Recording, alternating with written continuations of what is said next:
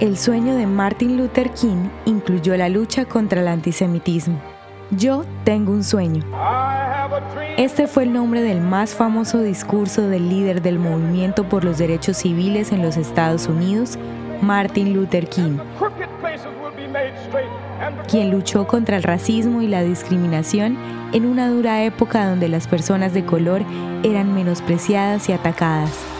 Sin embargo, su sueño también incluyó la defensa de los derechos de los judíos. Así lo refiere el libro Martin Luther King Jr., Textos y Discursos Radicales, en el cual afirmó que Israel tenía derecho a existir como Estado y en cuanto al antisemitismo, expresó, en la lucha por los derechos humanos, así como en la lucha por el avance progresivo de nuestra civilización, necesitamos profundamente de la asociación, de la fraternidad y del coraje con nuestro hermano judío. También se refirió con respeto y simpatía a los profetas de Israel, afirmando que ellos nos enseñaron que amar a Dios era amar la justicia y que cada ser humano tenía la obligación de denunciar el mal y desafiar al gobernante que ordenaba romper ese compromiso.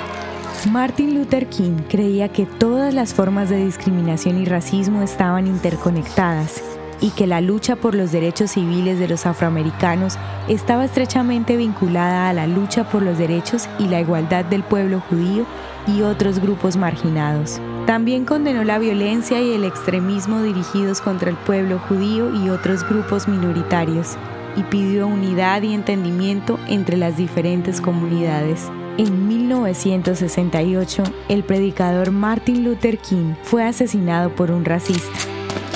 Tenía 39 años de edad y era reconocido por buscar la paz en el mundo.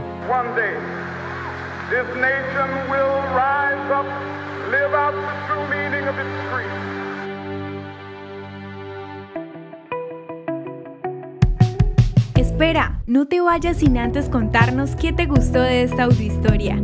También puedes darnos ideas de lo que quieres escuchar. Nos vemos en los comentarios. El contenido original de Audiohistorias de Israel fue provisto y realizado por Philos Project.